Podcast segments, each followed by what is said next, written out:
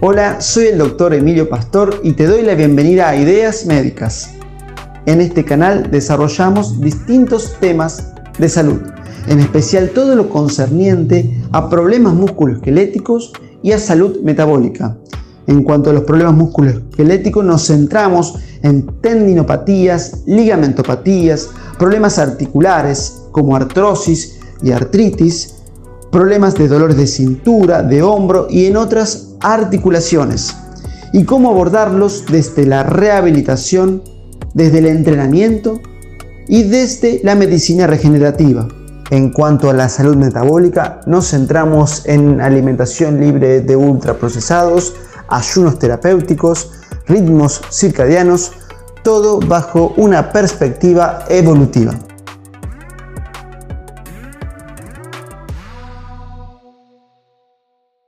Doctor Emilio Pastor, buen día. Mira, ¿cómo, cómo nos miramos? Buen día, ¿cómo andan? Bienvenido.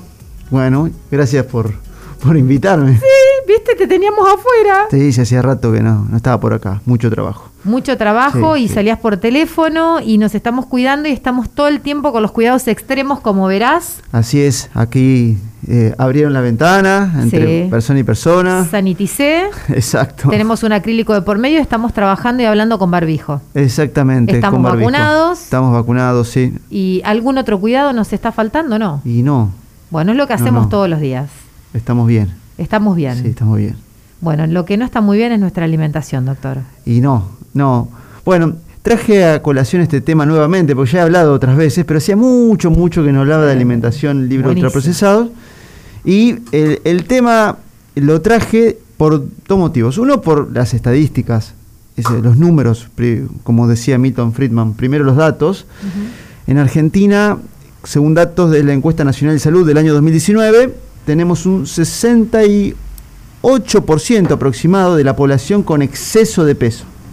68%. Estamos hablando de población adulta, de los cuales tenemos un 34% de sobrepeso, que es digamos un exceso de peso digamos leve, por así decirlo, se mide en este caso con índice de masa corporal, pero es una cosa medio técnica, y de obesidad un 33,9, casi un 34%, es decir que dos tercios de la población más o menos con exceso de peso, con cada vez más obesidad infantil, es decir, no es que solamente los adultos estén excediendo peso, sino que obesidad infantil. Y eso es muy fácil de comprobar si eh, les, les, planteo a las personas que me están escuchando, cuando salgan a la calle, bueno, no hoy porque está lloviendo, pero miren a las personas y fíjense que lo que estoy diciendo es cierto. Hay mucha gente con panza, con exceso de peso. Y la otra cuestión por lo cual sale a colación es que se está por discutir en, en Cámara de Diputados el proyecto del etiquetado frontal de alimentos, para de alguna forma que el consumidor pueda distinguir si lo que va a comprar es un producto ultraprocesado o si no lo es. No está aprobado todavía. No, no, todavía no, hay, que discutirlo. se aprobó en el Senado, ahora pasa a diputados, hay que ver si el proyecto sale, si sale con reforma, si no sale. Bueno, eso es algo que, veo que, hay, hay, campaña de cocineros sí. ¿Eh? que, que, también lo están haciendo en redes, como que se están sumando a, a, esta obligación de que cada empresa etiquete. Claro, lo que se pide es información clara de lo que uno está consumiendo, lo cual es lógico. Eh, y por ejemplo, así como el cigarrillo tiene una etiqueta que dice perjudicial para la salud, ¿sí? prohibida su venta a menores de 18 años, y sigue habiendo gente que fuma, eh, también puede haber un etiquetado frontal de alimentos, que en realidad son unos octógonos negros, que se le pondrían cuando un producto industrial, que ahora vamos a hablar de eso, tiene exceso de ciertos compuestos. Que bueno, exceso, por ejemplo, de azúcares, exceso de, qué sé yo, conservantes o de lo que fuere. Igual vamos a ver ahora, cuando salga, si es que sale el proyecto, qué dice exactamente el texto. Pero igual yo no me quiero meter exactamente en esta cuestión técnica. Todavía no está desarrollado ni aprobado. Más allá de si sale o no el, proyecto, en realidad uno no necesita de ningún etiquetado frontal para identificar un alimento natural o con mínimo procesamiento industrial de un alimento procesado de un producto ultraprocesado. Y yo les voy a explicar ahora cómo hacer. Punto número uno. Un producto ultraprocesado es dañino para la salud, o sea, no es bueno, o sea, no es algo que uno debería ingerir y tiene ciertas características. Primero, un gran procesamiento industrial, por eso se llama ultraprocesado. Lo otro que tiene es colorantes, conservantes y otros aditivos como realzantes del sabor y otras cuestiones. Estos realzantes del sabor le dan una propiedad especial que se llama hiperpalatabilidad. Lo repito, es una palabra que me, hasta que me salió tuve que repetirla y repetirla. Hiperpalatabilidad. Hiperpalatabilidad, que significa que son extremadamente sabrosos. ¿Y por qué son extremadamente sabrosos? Porque les agregan cosas especiales diseñados en laboratorio para que sean extremadamente sabrosos. ¿Y para qué quieren que sean extremadamente sabrosos? Para aumentar las ventas. Cuanto más rico es un comestible, más se vende. Entonces, esa propiedad de hiperpalatabilidad hace que se altere el sistema hambre y saciedad. Nosotros tenemos en nuestro cerebro una, región que se llama hipotálamo, donde se regula el hambre y la saciedad. Es decir, cuánto comer y cuándo comer. Es decir, comemos cuando tenemos hambre y paramos de comer cuando nos llenamos, básicamente. Pero si lo que estamos comiendo no es un alimento real, producido entre comillas por nuestra naturaleza, y tiene aditivos que alteran ese sistema de frenado, seguimos comiendo y estamos permanentemente con hambre. Es así que el modelo de perfil de nutrientes de la Organización Panamericana de la Salud, que es un documento público, que pueden acceder libremente buscando en Google o en mi sitio de internet, yo puse el link, es así que si Pasa esto, la persona no puede parar de comerlo. Y es casi adictivo. Así lo define. Es un producto casi adictivo. Entonces, en este lugar podemos encontrar, por ejemplo, todo lo que venga empaquetado. En general, podemos decir que barritas de cereales, en general son productos ultraprocesados. Podemos hablar de yogures con bebibles para el desayuno, cereales en cajas. Aunque sea light. No, eso ya es un producto ultraprocesado. O sea, si es light, ya tiene que tener un procesamiento industrial que le quite la grasa. Entonces el alimento deja de ser un alimento real para convertirse en un producto de, laboratorio de alguna forma. Entonces, todo lo que sea industrial, hay que evitar todo lo que sea light. Lo que tenga, en general, etiquetas, hay que desconfiarle. Lo que está etiquetado puede ser o un alimento procesado o un producto ultra procesado, que no es lo mismo. Por ejemplo, una cosa es un queso duro que se corta con cuchillo, un queso rellanito, un sardo, que es un procesado. Es lo que estoy comiendo toda la tarde. y otra cosa. Justo diste la tecla. Tengo la horma bueno. de queso y tomo mate cocido con, estas hierbas, endulzo con stevia, que me la recomendaste vos.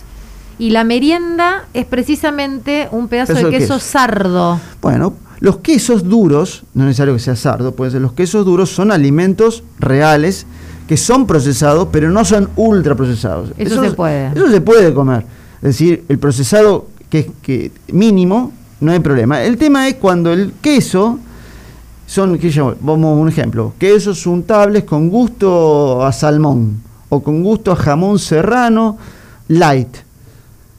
Eso evidentemente está lleno de cosas agregadas. Pasó por tanto, claro. Vamos al yogur. ¿En qué te afecta la salud todo eso? ¿Por qué eso lo que genera, primero, es un aumento de la sensación de hambre y la persona come más.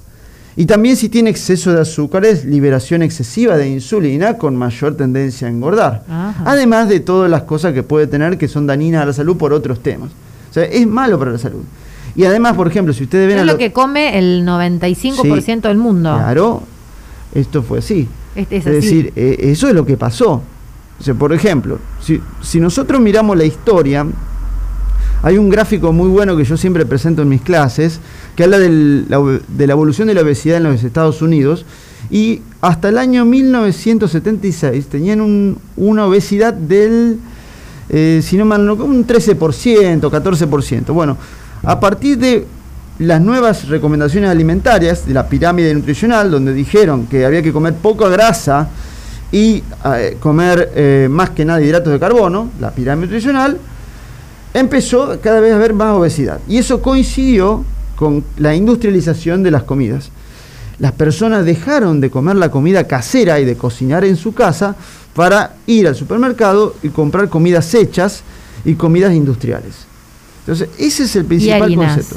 Y harina, sí, pero a ver, vamos, una cosa, hay diferentes tipos. Por ejemplo, no es lo mismo, desde el punto de vista del ser humano, un fideo de paquete que un fideo de casa de pasta o una masa casera. Las dos son engordantes, porque las harinas son engordantes las dos. Hidrato de carbono ahora, Por eso, estamos hablando de procesamiento ahora, si no después hablamos de, los macronutrientes, pero si hablamos del procesamiento, si uno tiene que elegir, siempre va a elegir la pasta de la casa de pasta eh, casera o la pasta hecha en casa que el paquete de fideos de supermercado. Entonces, ese es el concepto. Entonces, ¿cuál es el mensaje? El mensaje para aquí que me están escuchando, usted que cocina o que no está cocinando, por favor, el concepto es volver a cocinar. El ser humano, el Homo sapiens, es una raza de cocineros. Desde que descubrimos el fuego, cocinamos. Y evolucionó todo nuestro sistema con la cocina. Entonces, cocinar. Y elegir los alimentos con esta premisa que les voy a dar. Presten atención.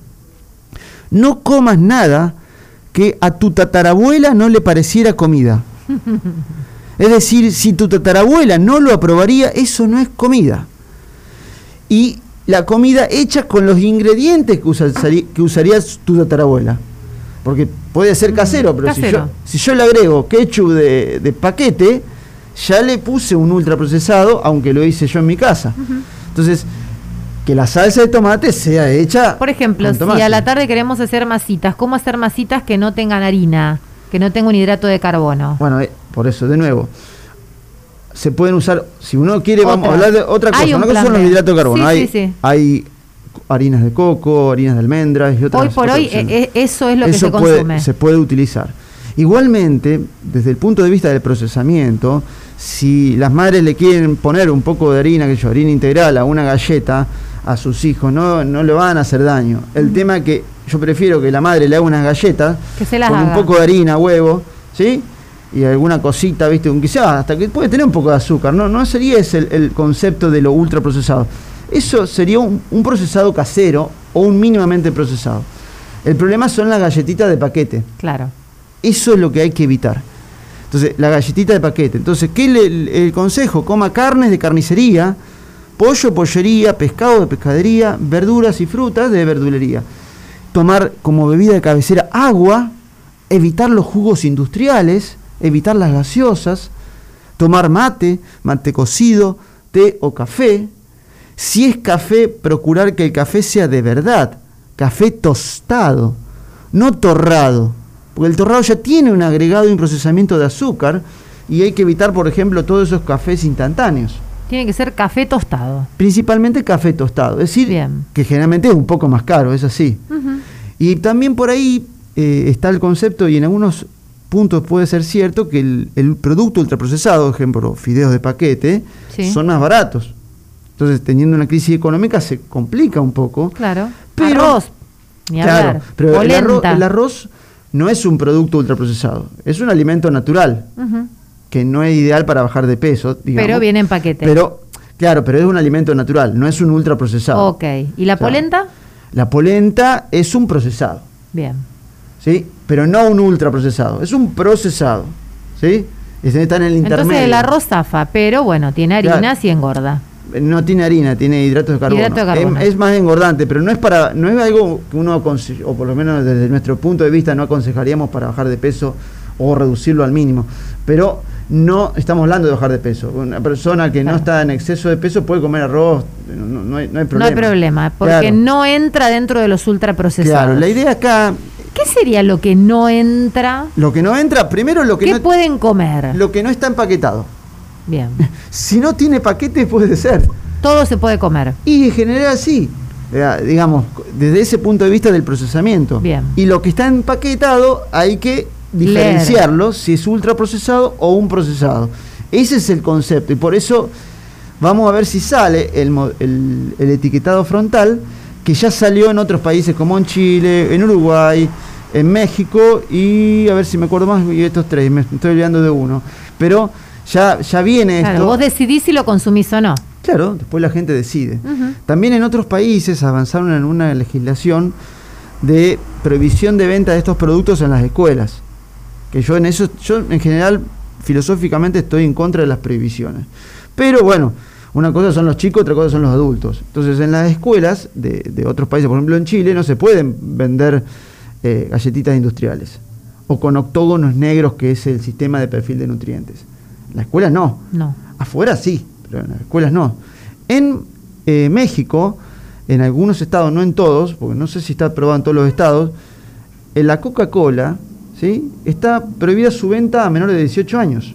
Una cosa, esto fue eh, más o menos para esta época, un poco después, octubre o agosto del 2020 salió esto eh, como una, una normativa uno puede estar de acuerdo o no, pero bueno, le cuento la situación en los, en los otros países. Desde mi punto de vista, lo más importante es que independientemente de que salga o no la ley, y llegar el mensaje, es decir, coma comida casera, coma comida real, vuelva a cocinar, coma lo que haría la, abuela. Claro. Eso siempre va a ser mejor. Si le va a dar galletas a tu hijo, sí. hacelas vos. Caseras. Hacelas caseras. ¿Qué, opina, qué opinás eh, de las semillas, de todo esto nuevo que ha venido? Las semillas, bueno, digamos, no son un producto ultraprocesado, son un alimento natural. Eh, ¿Qué sé yo? Sacian. Pueden ser saciantes, eh, pero desde mi punto de vista es mucho más saciante un bife de chorizo, unos huevos. Eh, con comida más contundente. Bueno, yo les cuento, y esta parte ya corre por mi cuenta, estoy aprendiendo a comer con el doctor Pastor. Ojo, porque Estoy con los videos, estoy tomando clases, me, estoy tomando mi tiempo. Es un proceso de cambio de alimentación. Proceso, sí, eso también. Y yo también lo quiero recomendar porque quiero invitar a los oyentes también a que ingresen a, bueno, a la página web que tiene el doctor, que ahí tiene todas las explicaciones. Si querés tomar algún curso, también te puedes inscribir. Cursos de alimentación en sí, donde vos explicás y te tomás tu tiempo y lo haces claramente también con gráficos cómo debemos alimentarnos. También hablas de las horas de ayuno. ¿eh? Y lo importante que es dejar los carbohidratos y alimentarnos con grasas y proteínas. Bueno, acá...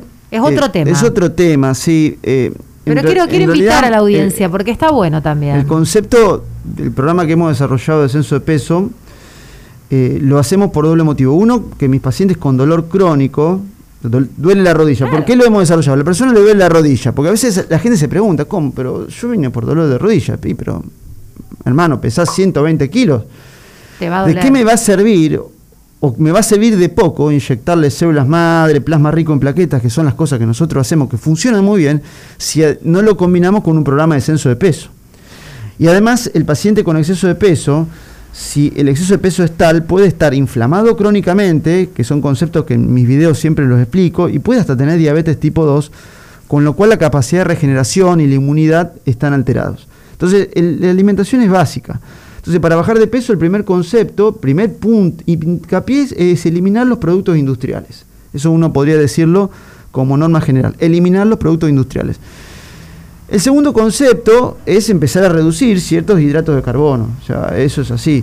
Eh, pero no, no estamos hablando de una cosa que es por siempre, eh, ni definitiva, es decir, la idea es, eh, durante un cierto periodo de tiempo, para estabilizar el peso, uno va a restringir ciertos alimentos que son más engordantes que otros. Por ejemplo, las harinas, las 5P y las 3A, podríamos decir, pan, pasta, pizza, papa, postre, azúcar, alcohol, arroz son, eh, son los hidratos de carbono, todo lo que sea harinas, legumbres, que son buenos alimentos las legumbres, no es que sean malos, pero no son para bajar de peso. Igual que los tubérculos, la papa es un tubérculo. ¿Es buena la papa? Claro que sí, pero no es un alimento para bajar de peso. Claro, para descender de peso. Es, otra cosa, ¿viste? las verduras verdes.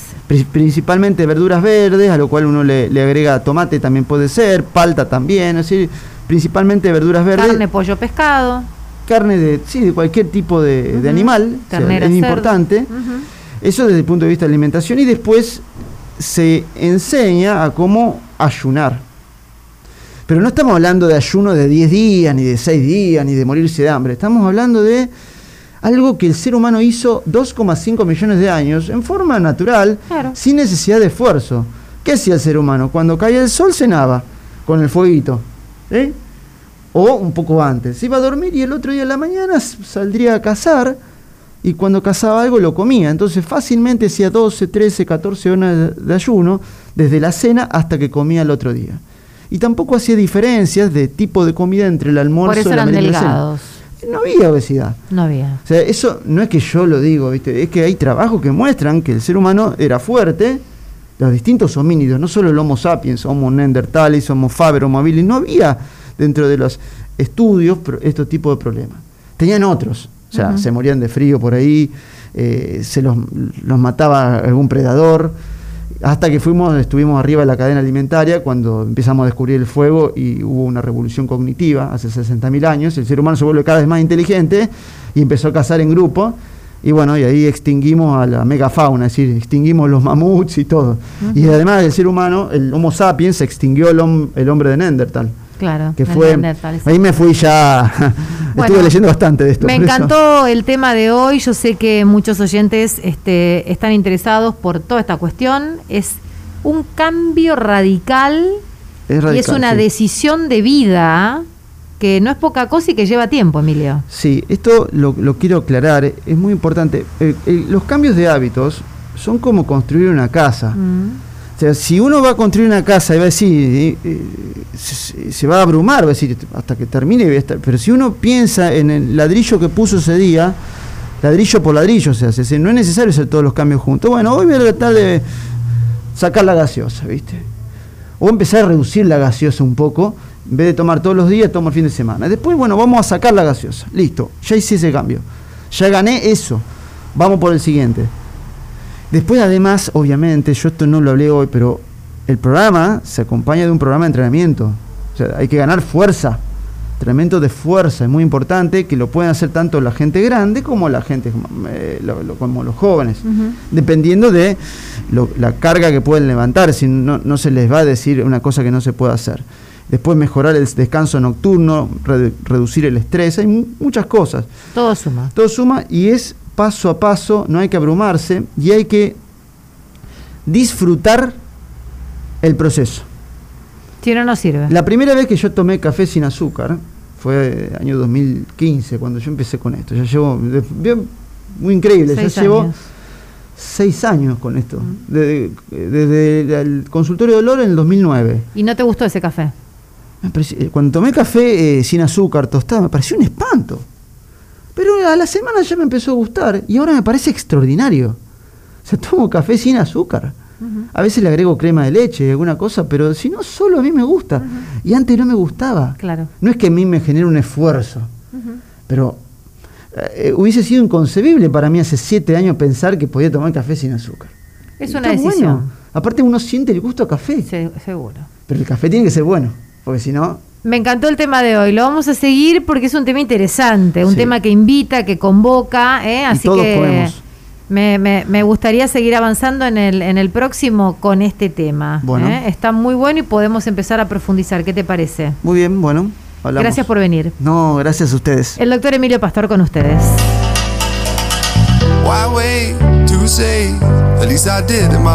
Presentó el doctor Emilio Pastor. Ideas Médicas, Centro de Tratamiento del Dolor y Medicina Regenerativa, Pellegrini 515 San Nicolás, teléfono 0336-442-1036, página web www.ideasmedicas.com. Esperamos que te haya gustado este podcast. Si es así, te pedimos que lo compartas.